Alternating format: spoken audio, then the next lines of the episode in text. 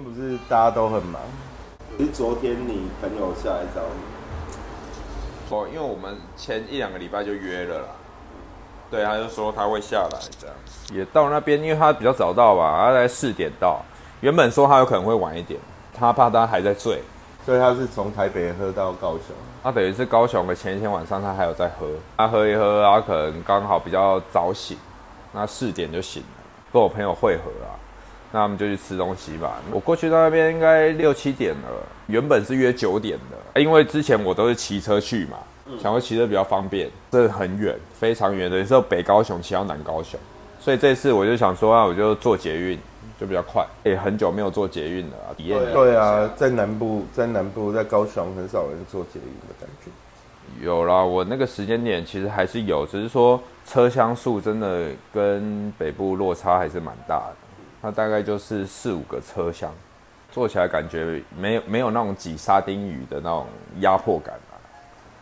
所以在高雄坐捷运其实是舒服的啊。第一个你都不用太等啊。那然后在高雄坐捷运呢，他会觉得好像捷运站没有人。然后呢，车子一来的时候，旁边突然冒出很多人来。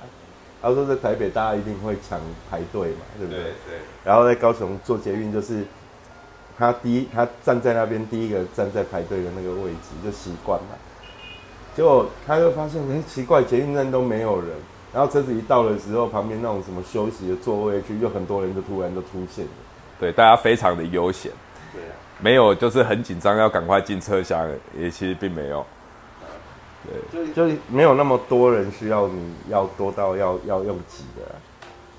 这在高雄生活还是不错的。昨天晚上我们在入组聚会，然后一个也是一个朋友从台北下来啊，他很有趣。他十九岁就进某一家大企业，大企业的管理层有变动嘛，然后又不舒服。他就讲说，他在两年半就要退休了，不舒服是会影响到他，就是新的管理层可能管理的方式啊、制度啊各方面都有变动。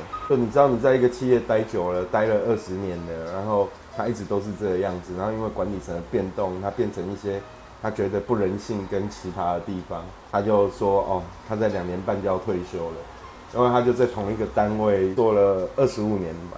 满二十五年，然后他就可以申请退休了。然后他说：“啊，我退休完之后还不到四十五岁，接下来要怎么办之类的。”好，我们就聊到他退休这件事情。我就在想说，是什么样的工作？就一个企业，然后你在一个企业，所以你不会特别去争取什么职务啊，或怎样，然后你就在这样的企业里面默默的干了二十五年这样。我觉得这种人好厉害。蛮多这样子的啦，待在一个稳定的环境，循序渐进的接受公司的安排，默默的其实时间也就过了那么快。就是说，其实你在一个习惯稳定的情况下，有的人是会很适应这样子的，他会觉得说，在他能驾轻就熟的环境，甚至他每天除了工作以外，平常的休闲啊、活动啊，他可以游刃有余。不管面对各种应酬啊，各种生活方式啊，他都已经很习惯。那我觉得应该不是所有人都像我们一样喜欢这种变动吧？OK，那我们上礼拜讲到流浪这件事情，更多的时候我们的流浪其实是为了求生存啊。我离开台湾的原因，其实主要就是当时对岸开的工资比较高嘛，发展性跟机会嘛。一开始的时候，你们从台北到垦丁，是我记得你上次讲的是说，垦丁的路上其实是一个非常惊险的路，对不对？哦，那既然讲到这个，我我就先讲那个插曲啊。这个插曲其实让原本是我的同学，他其实心里也有一点不快。那我也是被迫无奈的情况下，干了这种对不起朋友的事啊。真的，你做了什么？抱了他的妞？没有没有，因为那时候我们都是高职毕业。我们毕业以后，我们两个就是算是比较好，我们就说好我们要一起考到学校去念。看了很多学校嘛，哎，发现有一间学校它独立招生，在基督书院，基督教的学校嘛。那很尴尬的是，我家里的宗教的关系，就是一贯道，所以我知道说我去念这个基督教学校有可能会被打枪，所以我在之前我有好几次的。询问过家里，家里给回应就是考到就去念啊，因为他独立招生嘛。报考以后，我们也一起上。我上了，我跟我父亲讲，讲完，我记得过了好几个礼拜，将近一个月吧。他突然跟我说：“啊，你去念那个学校是基督教学校。”我有问人家，人家说那个那个很像不太适合哎，所以就被打枪了。变成说已经快要入学的时候，我同学已经去念了，后来我就被打枪，就没有办法去。对啊，因为金主不同意啊，对，所以就没有资金可以去，所以我那时候很无奈啊。原本去的话，我就是跟那时候要跟我一起去同垦丁的那个同学，我们就是一起，三个都是同学，甚至在这中间，我还有，因为我跟他朋友很好，我还有去他宿舍看过，他说啊，不然你来找我，带我进他们学校，进他们宿舍，说你看这个床位现在还是空的，这个就是你的床位，就那时候已经是完全完完全确定就是要入学了的情况下被打枪，你知道吗？对，所以。被迫无奈，真的被迫无奈啊！所以，所以你们就变成不是同学。那时候会去垦丁，是他已经去垦丁才好点了。因为我们三个，坦白说，我们是学生嘛，没有什么钱，去那边就是画画。所以在当下，我会觉得说啊，去画画应该没问题吧？但是没有钱啊，没有没有办法。他说，反正去就对了，因为那时候年轻嘛，然后去就对，怕什么？我听到怕什么，就是呃不服输。对啊，我怕什么呢？二运的话，从台北坐到垦丁要七八个小时。如果说白天的话，再加上堵车，那可能不止。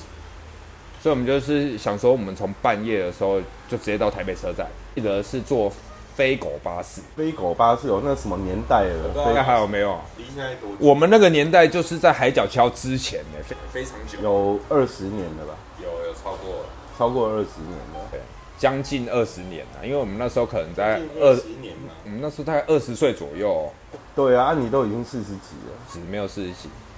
所以大概将近二十年，所以那时候我们三个就坐飞狗巴士上车的时候，我那同学发现说：“哎，我们包车哎，只有我们三个人。”马上有没有零食啊、啤酒啊什么的都直接买上车。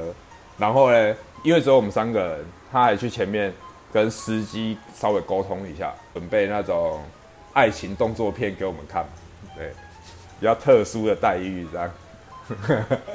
因为我们三个，我们想要看爱情动作片，我们也不好意思坐在司机旁边这样看嘛，怕影响到他开车，我们就坐到整台车的最后面，因为那个位置最大。我们想说路途非常的长，如果将近七八个小时的话，我们可以躺下躺平休息或者什么的，我们就坐在最后面。等等一下，等一下，你们上车的时候只有你们三个人，我们已经确定了，就是整条路上就只有我们三个人。然后，然后，然后也因为只有你们三个人，所以你们就请。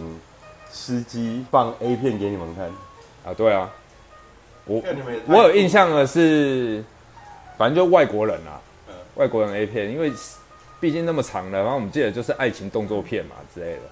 好，我们三个就坐在最后面，然后我们就喝着啤酒聊着天，想说啊，不然我们就睡一下。我们要坐七八个小时，我们喝一喝累了，那时候也不胜酒力啊，对，年轻也没有常爱喝啊，我们喝一下我们就累了，我们就睡着了。对，当我醒来的时候，我发现奇怪，我们怎么有一位同学就跟我比较好那一位同学不见了？对，他就消失了。我就想说奇怪，后来我们就到处找啊，想说是不是在厕所啊哪里？找到最前面，发现他就坐在司机旁边。我们想说奇怪，你莫名其妙坐在司机旁边干嘛？后来他才跟我们讲事情的经过是这样。那时候我们三个都准备睡觉啊，我跟我那个就是同学的同学，我们已经就睡死了。就他，他想说起来上个厕所，就听到奇怪的声音。这声音是什么奇怪？就是他听到有人在鬼叫，我说鬼叫，他就他就形容给我听嘛，他就这样啊啊啊啊这样子叫，对，叫的叫的时候伴随着一个这种拍打的声音，所以是爱情动作片，男生在鬼叫。还是女生在鬼叫。那个时候，他那个爱情动作片已经结束了。哦，结束了。对他跟我说，那所以他会觉得奇怪，是这种声音是不寻常的声音。然后发现车子摇摇晃晃的，他就走走到最前面，发现司机左手握着方向盘，摇晃在蛇形这样子，右手用力的拍打了他的头，因为他知道这种拍打的声音能造成那样的声响，他就。现场看到那个是非常大力的，等于是说你是已经是麻痹的状态，你用力拍打你的头，跟着发出那种啊啊的叫声。他发现这状况不太对啊，赶快问司机你怎么了？你怎么了？然后说哎，看他说没事没事，就看起来很累。那时候他抽的烟刚好是两烟，这样，赶快拿给司机说这个赶快提提神。对，因为反正车上走我们，我们就是一生命安全为主，因为照他这样开下去，包含在那边蛇行，我们真的不知道我们可能我们要去垦丁的青春冒险，那个还没开离港口就被团灭，所以要赶快陪着他，哦，让他就是抽了两烟，然后跟他说我们要不要旁边休息一下，旁边刚好有鱼汤，他就跟司机把车停下来，他们两个下去喝鱼汤了。因为他发现我跟我两个同学已经睡死了嘛。对，我们在车上，我们完全不晓得发生什么事哦，他们两个就是把车停下来，两个下去喝鱼汤，稍微精神比较好，他也是担心生命安全，他就一直陪在司机旁边，一路我们这样开到垦丁都快天亮，差一点我们的垦丁的青春冒险之旅就直接被司机这样 triple KO 一波带走，这种东西有可能，如果说都没人发现，对，那这很蛮危险的。可能可能已经不会认识你了。对，因为如果照那种情况下，因为毕竟开车时间那么长，七八个小时，又是半夜，但是我们两个睡死的人，可能当下醒来，哎，因为我那个同学照顾的很好，我们都不觉得很像会发生什么情况哎，但是你回想起来是细思极恐，就很恐怖啊，对啊，那听起来就很恐怖。呃有有可能就这样就没了，被团灭这样。你知道，我有一次从上海要到武汉啊，因为买不到任何其他交通工具的票，我又非得要那个时候走，在上海，然后就当时还有问到那个所谓的呃长途巴士，他们长途巴士很酷啊，全卧铺，每一个人都是躺着的，但那个车子其实也很危险，任何但凡发生一丁点的问题，你是没有办法逃生的。就全部都密闭的嘛，但它是分三排，每一个卧铺的宽度大概就是六十到八十公分左右吧。等一下，正常的车子不是会有一些像我们在坐车，它会有一些安全的指标，例如你逃生疏离方向啊，或者什么的。没有，我那个时候在上海，它没有那种东西啊，可能有指标了，但其实它旁边就是像是一个卧铺挡住啊，所以它基本上那种都应该是不是合法的啊、就是可能它有一个安全逃生门，但是它也被床挡住。对，对啊，就你当时坐在那车上，其实你就会觉得很没有安全感啊，就是不能出事啊，不能有任何一丁点问题。上海是下午的五点发车到武汉，大概有台北到高雄的两倍嘛，两倍以上，啊，一千多公里。之后再也不敢坐，就情愿坐火车啊，火车很慢，但你情愿坐火车啊，因为有自己的工作上的任务，第几天你都买不到任何的车票啊、飞机票啊。所以是环境很差吗？就是会不会有各种气味啊、奇怪的，或者是一定会啊，一定会。他、坐卧铺其实很可怕的 就是气味啊，气味跟噪音啊。噪音其实主要都是小孩子，大人其实还好啦。但现在会多一种噪音啊，就是大家滑手机，而且然后很多坐火车的客人啊，他们是不会戴耳机，所以他们可能长时间啊就追剧啊，或干嘛，或看一些小视频啊。想要听得清楚又舒服，声音都会开很大声。你坐那种长途的卧铺，最可怕的就你不知道谁有脚臭啊，啊你要上床，你就是一定会脱鞋子啊。那不像坐火车的卧铺，第一个它在轨道上也不会有车子交互或往来，所以你其实内心上安全感就比较强。火车的卧铺，你其实你是可以起来走动的，车厢毕竟有那么大，它还有走道。但像那种长途客运，全部都这样封死死的。我们正常上车，如果是客运的话，我很难想象它的卧铺到底要怎么摆放、欸没有啊，它就是卧铺都是两层哦，让你躺平啊，就等于是你一上车的话，就是你的位置全部都我是面对你脚脚是面对车尾还是车头？车头啦，车头。脚面对车头，脚脚面对车头，但你应该也可以自己翻身吧？可以想象那个行军床啊，有没有？以前那种行军床啊，也就是很多个行军床叠在里面这样。啊，只是它是用车体的那个框架把它做起来的，然后有三排，左中右都会有。连中间都会有。会啊，中间走道啊，它的走道就变很小啊，中间也有一排啊，啊也是上下。那一趟比较有趣的是遇到两个人，一个是外国人，然后我问他来中国干嘛，他说他来中国学功夫的，他说他已经在少林寺待了四个月，然后换另外一个地方。哦它就是挨着你旁边的床铺这样没。有没啊，有没有，我们是在等车的时候就在聊了。我哦，们那个时候等车的时候，我遇到一个女生，然后遇到一个外国人。那、其实这个外国人把我们串在一起的，因为他就问我问题，问那个女生问题，那我们就三个就等车的过程在聊天。上车了之后，大家都有自己的位置啊，所以其实就没有再继续聊，就一直到结束这样。很好玩的、啊，应该是二零一零年的事情了。这个是我第一次坐中国的长途客运，应该这样讲，就是你坐飞狗巴士的时代嘛，就是那个年代台湾的所谓野鸡车都一直在发展啊，然后也有很多事故啊，所以在我脑海当中，巴士的事故的影像跟跟画面出现了、所以当你进去之后，你第一个事情就一定是这安不安全，会对这种东西比较有考量。那个时候也是二十出头岁，年轻，所以其实你在做的时候，你没有想那么多。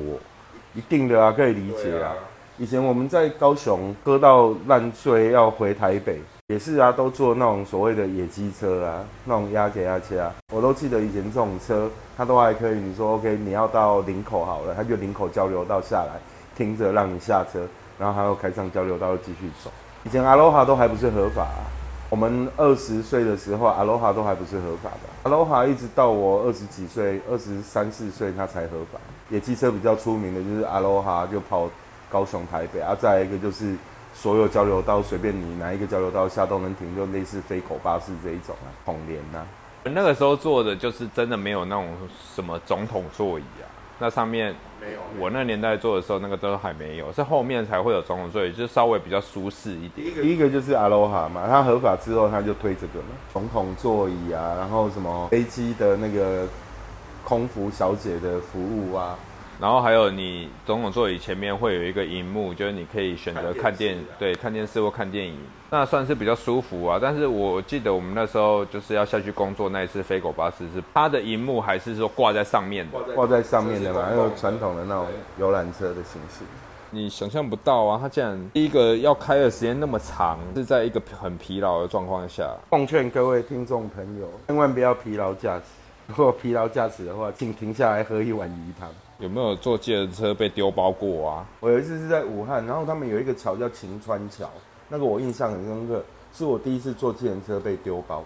夸张哎！我们从晴川桥的东岸要往西岸走，然后呢，他上桥之后就塞在桥上，塞车，哎，塞车啊，他中间还没有分隔岛，然后塞车塞了停了大概十分钟左右，那个司机就把我们赶下车，什么理由啊？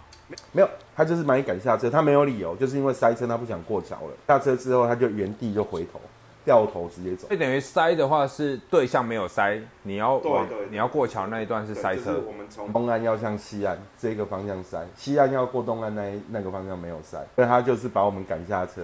他就说我不收你们钱呐、然后怎样怎样，然后就把我们赶下车，硬把我们赶下车。这很扯哎、然后然后重点是那一天我是跟客人，那客人身上还穿着礼服，然后就很好笑，我就觉得很酷。我们就我助理跟客人，然后就从桥上走回公司这样，轻装这样子走路可能大概十分钟。只是说当时你们身上还有带一些器材跟器材啊，但我还好，因为器材我不用背啊。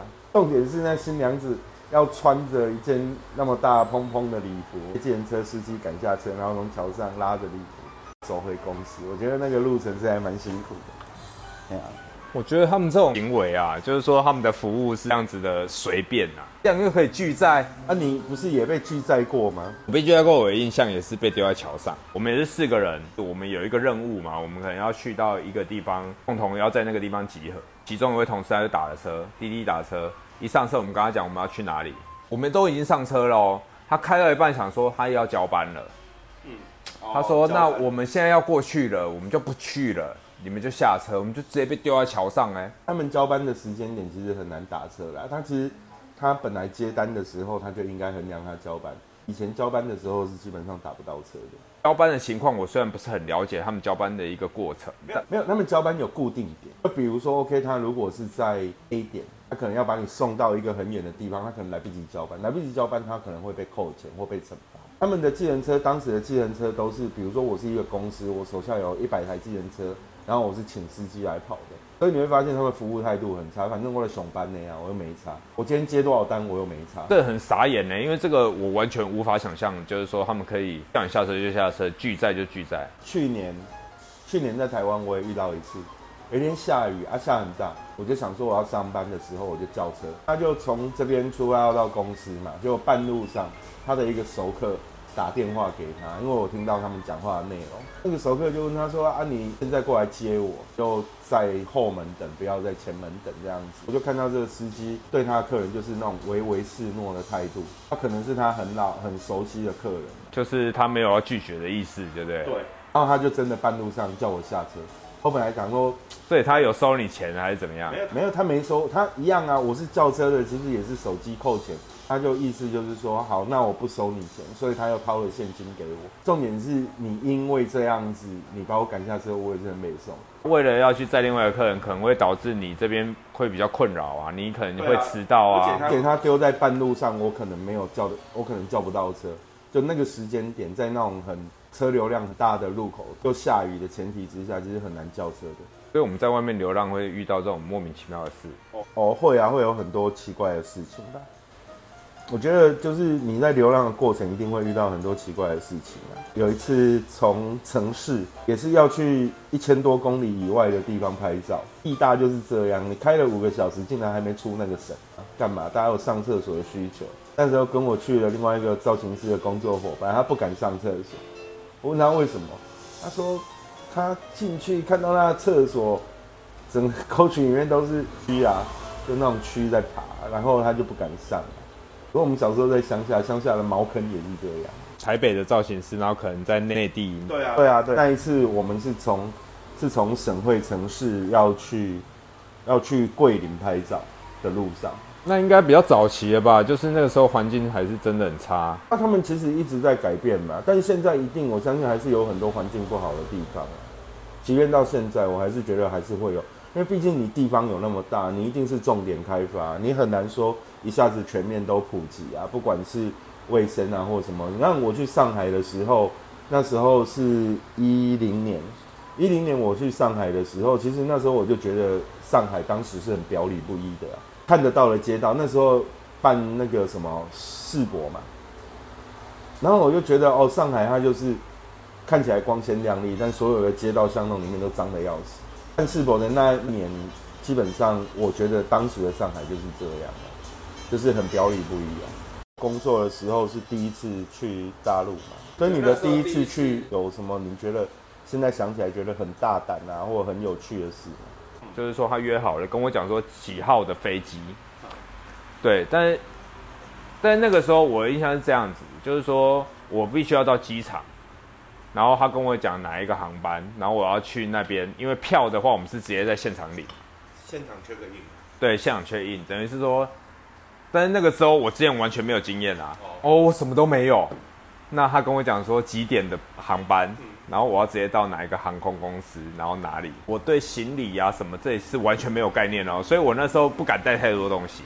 虽然是你第一次出国嘛，对，等于这是第一次一个人出国坐飞机。哦，之前是类似像什么公司形成这种一群人，对你有一群人啊，然后你有人帮你处理，对你等于是人到以后跟着大家走。我记得我那时候去的时候就是没有，你一个人你就会觉得说，很像怪怪的，你你你你会觉得很会慌，因为我那时候是直飞湖南长沙，所以我记得我刚到的时候也是你要自己走出来，他跟我说，哎、走出来我们会会有人去接你，所以所以有人拿牌子吗？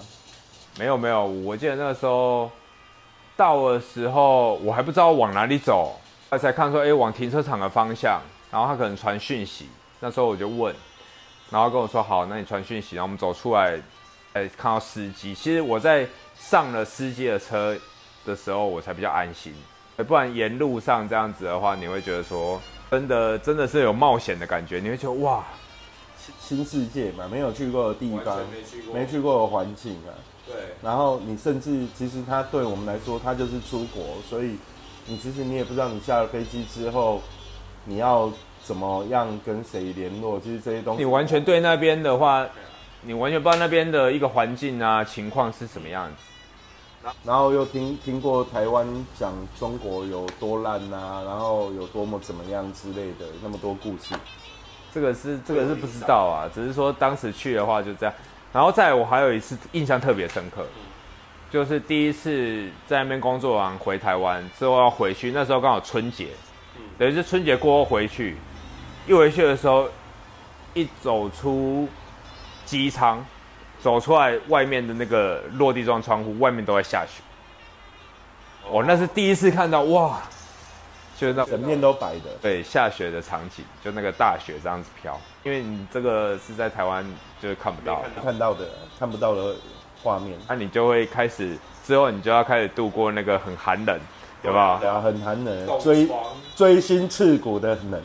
我第一次进中国的时候，那个时候是九月啊，第一次去就是去武汉，也是直飞，但我到的时间比较晚，我到的时间是晚上的九点左右吧。更勇敢的是，我上了一台机车，因为公司没有人来接我，我要直接自己自己隔天早上到公司去报道，但他们只给我宿舍的地址，酷吧？哦，然后我又出了机场，我就自己打了一台计程车。我坐了那个计程车，然后要进高速，他们有那个高速公路口的匝道啊，他叫我下车，他说你走过去，走过那个匝道，然后再上车。那它有多远？离那个匝道多远？离那匝道没有很远，他离那匝道其实可能十公尺、二十公尺，他要我先下车，用走路的过匝道。这包含行李还是你人？没有，没有，就我人。哦然后原因是什么？你知道吗？原因是因为如果他是空车回市区，他不用付高速费。然后他他叫我先下车，然后过走过那个匝道，再上车。他说他过匝道，他会在匝道过匝道的地方等我这样子。好，OK，干我就下车走。我现在回想起来，我后来后来回想起来，我觉得我干我也很大胆，我所有的行李。东西都在他车上。对，我的相机、我的设备什么都在他车上。就他如果过了，他直接开走。干，我是真的当下我是什么都没有的那种状态。带在身上的唯一就是钱包、护照嘛。那你你那种装衣服的背包，然后装器材的箱子，你一定是丢在车上嘛。我觉得我当时真的还蛮大胆的。然后于是我的第一次进中国，我就是度过了一个很简短的。惊险小时刻，然后我又过了那个收费站，还好啦。没有拉着车门说不要，就是不要下车这样，没有，你就很淡定的直接下车。对啊，我就下车就走过去了。这个就是一个中国的大开发年代啊，十年前基本上一个中国大开发年代。我觉得印象最深刻的画面就是你从那种当下的地方，然后慢慢的开始灯光越来越多，叭叭叭叭叭叭，然后你就看到哇，变成一个城市，就是很漂亮这样，很很虚华，很漂亮这样。就很有感触，然后那个是我觉得我进中国的时候，我真的干太大胆了。没有那个好危险哎！如果说他今天就是你人下车，你所有装备、行李，对，对，没错，他他当时他如果过了过了收费站，他不管我，他就开车跑了，但我也追不我也追不到啊。而且那个时候还没有像现在相机那么好的拍照或录影设备手机啊，手机啊，对啊，就是现在手机的相机都很厉害嘛。我们那个时候都还是那种什么翻盖机，那个相机拍出来的东西能看清楚才有鬼。这种各种状况算是运气好哎，你你细思极恐哎。如果当下他真的开走的话，真的是真的要求救无门。对，他对，他就是很恐怖的事情啊。那时候去中国就是傻傻的啊，没有在想说会有什么后果，反正你去了就是为了去赚钱啊。第一次坐飞机回来，晚上，然后已经到达，就是到达台湾上空，你往下看，他他会提示嘛，他就跟你说，哎、再过多久我们就要降落了。因为往下看到台湾的那个景色的时候，你就看到城市啊、灯啊、街道啊，很漂亮的时候，你真的会有莫名的，就是回到家的那种感觉，会有眼眶会有点泛红那种感觉，哇，我回家了，天哪！看你去中国工作的时候，我又没亏待你，每天吃好，每天吃好，除了没帮你把妹子安排好之外，有那种感觉，这真的是你真的是在外地的那种环境，是跟台湾的那种生活环境落差很大。相较起来，台湾它的那种生活的人味还是比较丰富一点的，会比较饱满嘛。然后你在外地的时候，其实你再怎么样，同事跟你再好，其实你会觉得那好像就是那个时间段里面发生的事情而已，它不会不会有太多的延续。对啊，对，所以当下真的是会觉得哇，回到家的感觉，你你那种心里面会有一种莫名的、莫名的感动还是什么的，反正就会哦，还蛮酷的，会有安心的感觉，就会觉得说哇，我终于要再踏上台湾这块土地。对，这种跟我那时候去马祖，我那时候马祖坐的飞机跟船，回来我都没有这种感觉，因为那还算是台湾的土地。对你从外地回来那种感受，真的是我觉得很强烈。对啊，一定会的。那一段时间我这样子十几年在中国这样跑来跑去啊，我觉得我后来我很迷恋每一次就是那种出境入境的时候，候机室的各种画面都会给我很大的冲击跟印象。可能另一方面是因为有两个小孩子在台湾，而你每一次离开都会有一种伤感，你每一次回来。都会有一种期待，但也有另外一种伤感，就是那种近乡情怯的伤感。你每一次离开，可能大概都半年，或者是五个月左右，然后你就会想说：啊，你回家啊，跟小孩子会不会疏离？你那种时候，你其实你会有一种近乡情怯的感觉，好像在那种时候，你会特别明白，然后你就会发现你在后期是看到的很多人的拖着行李，然后他们在候机，他们的神情。每一个都会各自有各自的故事，那种那种样子。最近一次，最近一次我从大陆回来，那时候刚好是疫情。哎，那时候有发生一个很神奇的事。那时候我回来刚好也是春节的时候，春节我记得我刚回机场，然后刚到机场，刚到机场的时候，我记得我出关的时候，那个时候出关检查非常严格，那个时候很像是猪瘟。好像是非洲猪瘟还是什么的，对对对，猪瘟，然后检查非常严格。当我从这样离开，隔天武汉就封城。哦，所以你比你比我还晚回来吗？对，我比你还晚回来。对我，但是我那时候回来，武汉就封城哦。封城以后，因为我那时候在湖南长沙嘛，又回不来。对啊，而且长沙当时我们有收到一些信息，因为我有一个学生，他后来跑去当交警。他就跟我讲说，哪一天晚上，武汉运了几十台的病患从武汉运到长沙，医疗资源不够嘛，所以他就说那一天晚上他们要完全都要加班。回到台湾以后看的报道都是路会封啊，只许进不许出啊，或者是说他就挡住了。会啊会啊，武汉的讯息出来之前，是因为过年嘛，所以有很多的学生他们回去的时候啊，他们都发讯息给我啊。然后还有拍路上的照片，然后我说啊，我们这边不知道发生什么事啊，路上都有那个穿防护衣的人在拦检啊，所以他们还是可以进。没有，当时他们还可以进，但就是已经有人在拦检，而且拦检的时候全身都是穿防护衣，好几个人发给我，然后我回来大概才三天还四天吧，就宣布了，又宣布武汉肺炎的疫情啊。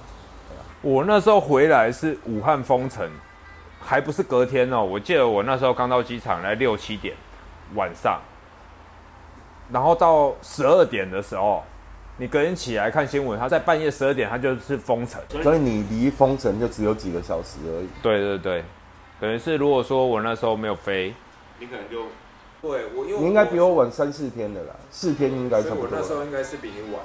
对啊，因为我印象中我回来之后。隔了三四天就宣布封城了，然后因为我那时候还是在那边工作嘛，然后我那时候回来，因为封城的关系，我要回去的时候，他跟我说现在回去都要隔离，他隔离会有需要费用，我在那个公司他就没有提供，那你要隔离，他不会帮你支付这个费用啊，因为我们那时候已经到了 local pay 的状态了啦，中国对台湾的从业人员大概都已经进入一个 local pay 的阶段了，就。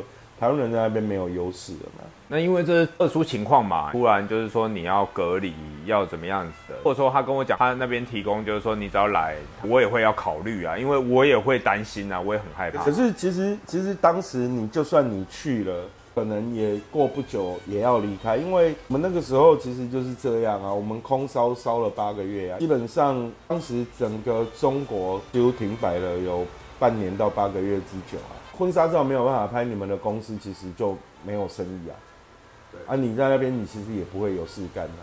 啊，最后你还是会被就地安置啊。所以当时我就没有回去。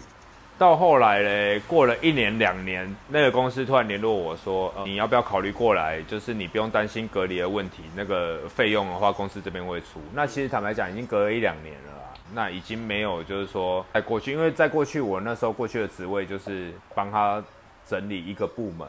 我那时候因为我带到一半，我回来了，他也有另外在请人，但这中间他有电话先跟我讲，他说因为你没有过来，那我就再请一位是我也认识的人，那他就是当地人，那他一起来先暂时协助带这个部门这样子。那只是说因为我们的专业会有有点不同，他比较还是希望我能过去。就当地人他们文化习性，他们去带部门，其实跟我们在带部门还是会差很多。还有这两年其实也不缺乏说那边的老板找我聊，只是说这两年大家其实都这几年疫情的这几年大家其实都辛苦，所以他们价钱也其实不敢高开，然后休假又照他们那边的休假，那种月休四天。那我在台湾我月休八天，跟虽然少少少那边开的价钱还是有一点的，但就会觉得对啊。休假这件事情，回来台湾工作之后，突然觉得休假这件事情好重要哦。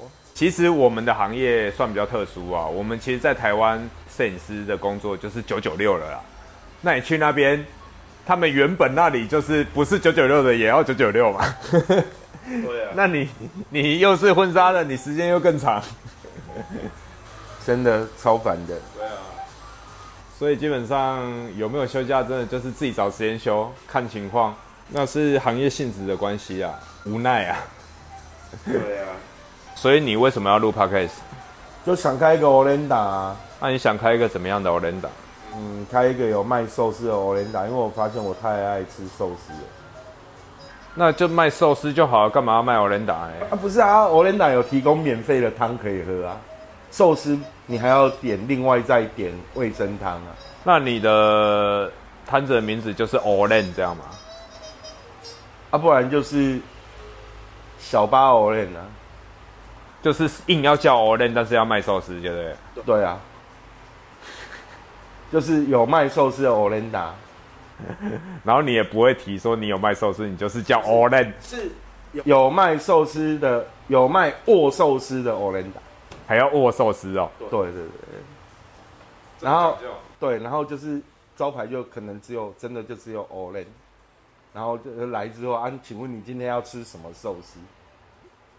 哦，可以这样子，对不对？我不知道啊，我觉得这应该是一个不错的点吧。就是你去一间 o l e n d a 然后一坐下来，然后老板让你选择的就是你今天要吃什么寿司，这样不是很酷吗？是蛮酷的啊。然后我跟你说，我们只提供 o l e n 的汤 o l e n 的汤是免费的。只有提供 o l a n 的汤，对啊 o l a n 是陶哥要吃的啊。哦，那你可以这样啊，就客人一坐下来，这边坐下来，有没有？直接端一碗 o l a n 的汤来啊？你们今天吃什么寿司？哎，对哈，这个是 SOP 服务的 SOP，可以把它记记录下来。我想要吃 o l a n 可以吗？哦，没有，要先点寿司哦。是啊。哎，强迫消费，这招好，太酷了。哦。然后，然后，然后我们在那个我们在那个 Google 评论上面永远都在做 o l e n 的评论，这 o l e n 五五颗星，然后大家来都是为了吃 o l e n 来的，结果来就是要吃寿司，这样会不会很靠北啊？会被人家骂死？啊，你这是不是想人家人家引起人家的论战吗？对啊，就是就是，反正你如果把我干干死了，我再去别的地方再开一个 e n 打吧。啊，一样卖我寿司嘛，然后一样卖寿司，不一定，也许我心情会改变。我可以卖豆皮寿司，豆皮寿司专卖店。